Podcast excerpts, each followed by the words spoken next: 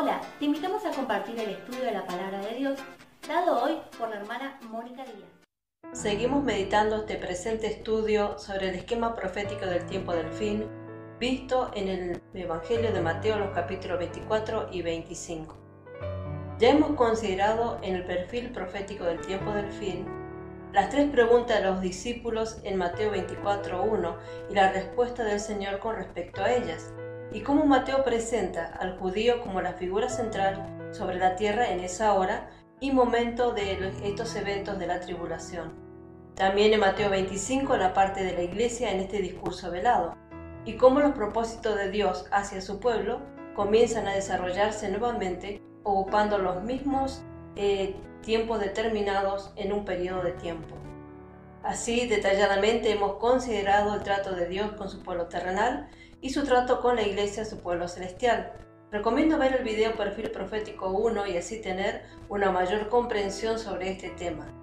También consideramos en el video Perfil Profético 2 acerca de las señales que apuntan a ese momento y tiempo determinado por Dios.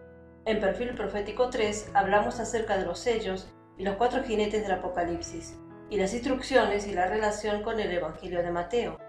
En Perfil Profético 4 consideramos los sellos que van a ser abiertos en aquel tiempo y hora eh, por el Cordero Inmolado y vimos acerca de la abominación desoladora.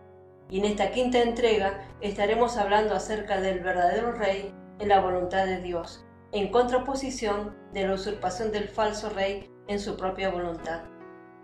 Leemos el Salmo 2.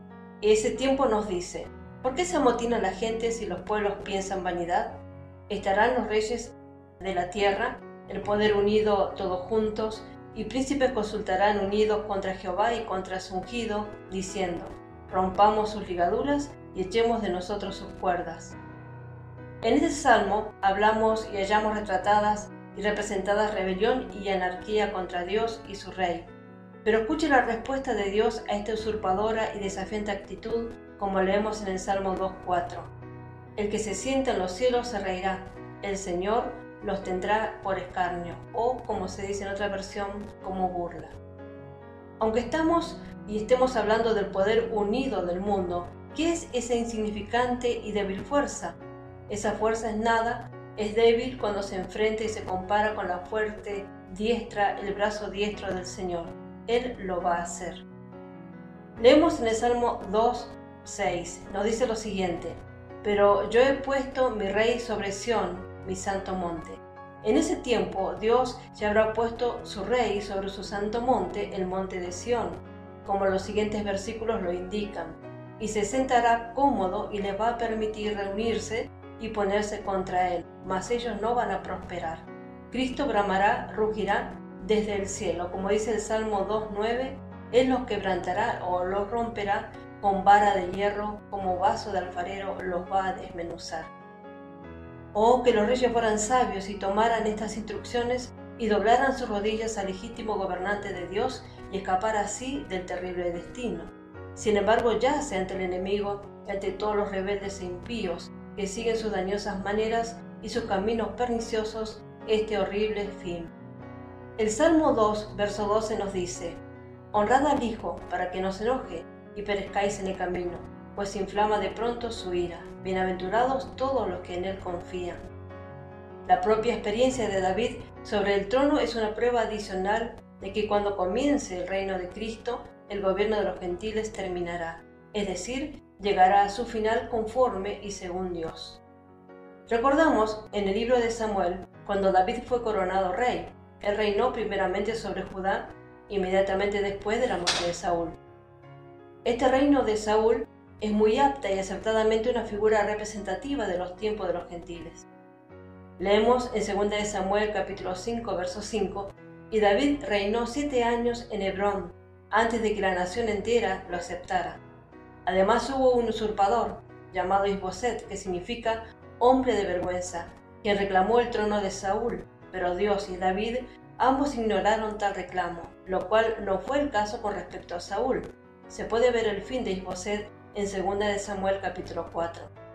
Saúl fue un gobernante designado para un tiempo señalado y una hora determinada, pero cuando ese tiempo hubo finalizado, Dios tenía otro rey ungido, listo y preparado. Él era David. David no era del linaje ni de la casa de Saúl, todo lo cual es una profética verdad.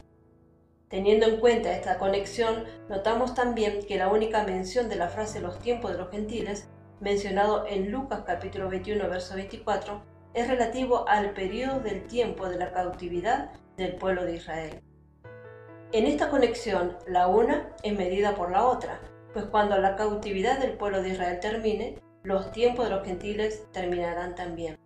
En ese punto, en su historia, Dios espera de ellos no solo que reconozcan su fracaso para representarle dignamente, sino también que rindan la soberanía del mundo a su ungido, el rey de los judíos, el hombre de la elección de Dios, quien lo representará adecuadamente. Pero ellos se negarán y van a rehusar hacerlo. Así que dispensacionalmente podemos decir, el usurpador, el anticristo, demandará y exigirá adoración, y tal exigencia si no es acatada, va a traer un rápido sufrimiento y muerte. Entonces vendrá el día de la gran tribulación, tan grande que Jeremías dice, como también nuestro Señor lo repite. En Mateo 24, 21 que dice, porque habrá entonces gran tribulación, cual no ha habido desde el principio del mundo hasta ahora, ni la habrá. Y Jeremías 37 nos dice, Ah, cuán grande es aquel día, tanto que no hay otro semejante a él, tiempo de angustia para Jacob, pero de ella será librado. Por la veloz venida de Cristo, su retorno, será anunciado e introducido con señales a lo largo de todo el mundo y las estrellas caerán del cielo. Mateo 24-29 nos dice, y inmediatamente después de la tribulación de aquellos días, el sol se va a oscurecer y la luna no dará su resplandor, y las estrellas caerán del cielo y las potencias de los cielos serán conmovidas. Verso 30. Entonces aparecerá la señal del Hijo del Hombre en el cielo y entonces lamentarán todas las tribus de la tierra y verán al Hijo del Hombre viniendo sobre las nubes del cielo con gran poder y gran gloria. Toda la naturaleza, aparentemente al borde de la ruina, necesitará una mano más fuerte que la de la criatura para salvarla del colapso total.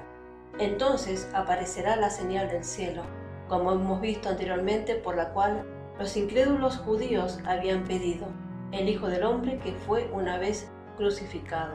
Así, Él es visto en el oscurecido cielo, viniendo las nubes para librar a su casi desesperanzado pueblo.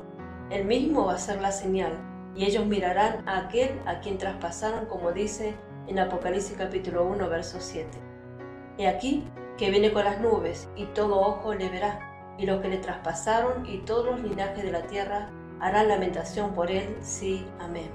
Cada ojo le verá, no por fe, ni en visión, sino con sus propios ojos literales y físicos, verán y mirarán a un hombre real de carne y hueso. Y entonces todas las tribus de la tierra se lamentarán, sin duda refiriéndose a las naciones. Las doce tribus, José y sus hermanos, se van a encontrar nuevamente. Luego Israel se reunirá, será recogido desde los cuatro vientos del cielo, de donde han sido esparcidos por el edicto divino, pero a las manos de los ángeles o los hombres redimidos glorificados lo harán regresar a Dios con un gran sonido de trompeta.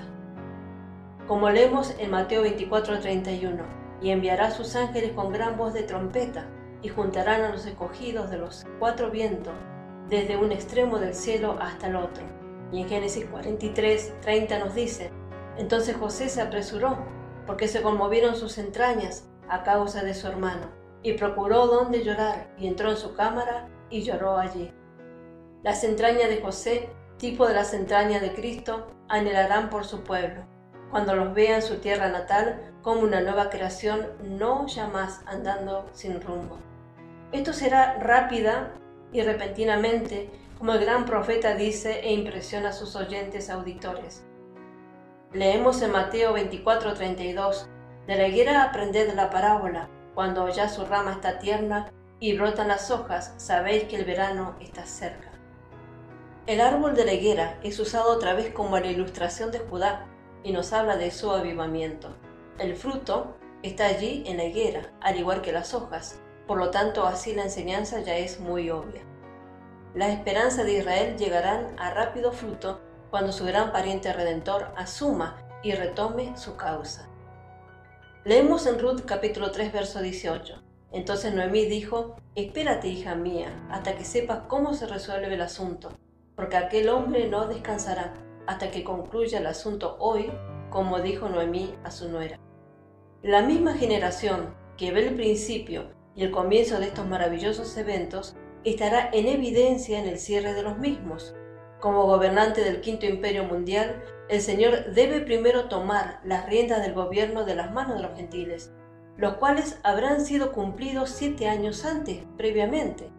Esta declaración puede parecer sorprendente para algunos, sin embargo estamos seguros del hecho. Cuando Cristo, como el león de la tribu de Judá, un judío, tome asiento sobre el trono en los cielos, los años de la supremacía gentil habrán terminado. Esto marcará el principio, el comienzo del día del Señor y el fin del día del hombre conforme al cómputo y a los cálculos de Dios. Porque cuando el cetro esté en las manos de la raíz y descendiente de David, entonces habrán comenzado los tiempos de los judíos. Leemos en Mateo capítulo 24, versos 37 y 38. Más como los días de Noé, así también será la venida del Hijo del Hombre, porque como los días antes del diluvio estaban comiendo y bebiendo, casándose y dándose en casamiento, hasta el día que Noé entró en el arca.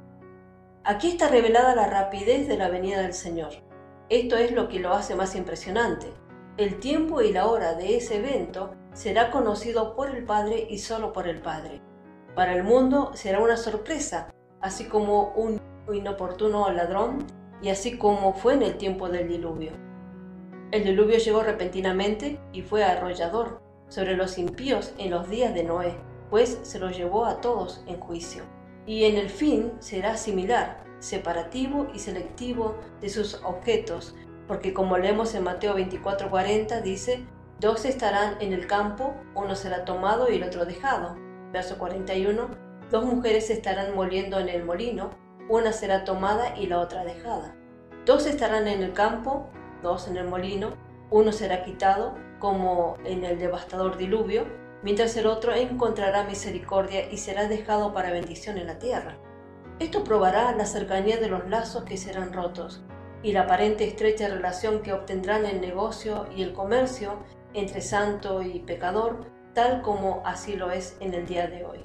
El significado es claramente evidente que el mundo será tomado por sorpresa, así tal como fue en el caso de los días de Noé. Juicio agudo y repentino y decisivo los barrerá y lo extenderá sobre ellos. Como otras veces, como en otras ocasiones, el juicio será una ocasión de separación, porque no serán todos destruidos. Esto revela la separación entre el santo y el pecador que estará en evidencia. Esto también define el tiempo como aquel de la separación. El día del juicio va a mostrar claramente quién es creyente y quién no lo es. El uno que no creerá será quitado y será llevado a juicio, así como la ilustración en los días de Noé lo enfatiza. Mateo 24:39 nos dice, y no entendieron hasta que vino el diluvio y se los llevó a todos. Así será también la venida del Hijo del Hombre. El diluvio se los llevó.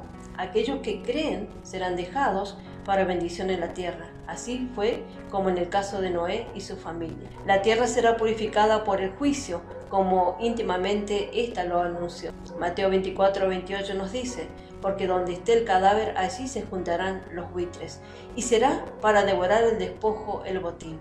Los hechos anteriores son hechos que se hacen más impresionantes por las siguientes palabras. En cuanto al secreto mantenido con respecto al tiempo del fin, ni siquiera los ángeles saben de ese día y hora porque está oculto, escondido de todos, menos del Padre, aunque el Hijo no es mencionado aquí como ignorante. Mateo 24:44 nos dice, por tanto también vosotros está preparado, porque el Hijo del Hombre vendrá a la hora que no pensáis. Para el mundo entero, excepto para los verdaderos creyentes en Jesús, la venida del Señor será inoportuna, será una molestia. Esto va a acarrear y va a implicar separación en todo el sentido de la palabra. Mateo 24, 43 nos dice, pero sabes de esto, que si el padre de familia supiese a qué hora el ladrón habría de venir, velaría y no dejaría minar su casa. La preparación, el estar listo, esperando su venida, es el requerimiento absoluto para escapar del juicio. El Hijo del Hombre viene en la hora que los hombres no piensan. Ellos no creen, ni tampoco van a creer su palabra. Por lo tanto, no lo están esperando, pero ciertamente el juicio vendrá sobre ellos. La tierra debe tener también su tiempo de limpieza, luego vendrá su purificación. Los buitres van a ayudar a limpiar la casa para el Señor, como dice en Apocalipsis 19:17, después de la gran cena del juicio. Ese tiempo se acerca, cada día más y más. Agradecemos todas las oportunidades que el Señor nos concede en su gracia. Sí, ven pronto, Señor Jesús. Hola, saludamos de la Iglesia El Evangelio de la Gloria. Nos encontramos en Posadas Misiones, República Argentina. Te invitamos a suscribirte a nuestro canal de YouTube El Evangelio de la Gloria, en donde podrás encontrar muchos contenidos bíblicos para tu edificación. No te olvides de activar la campanita de notificaciones para recibir todas las novedades de nuestro canal. Y recuerda, somos bendecidos para ser de bendición.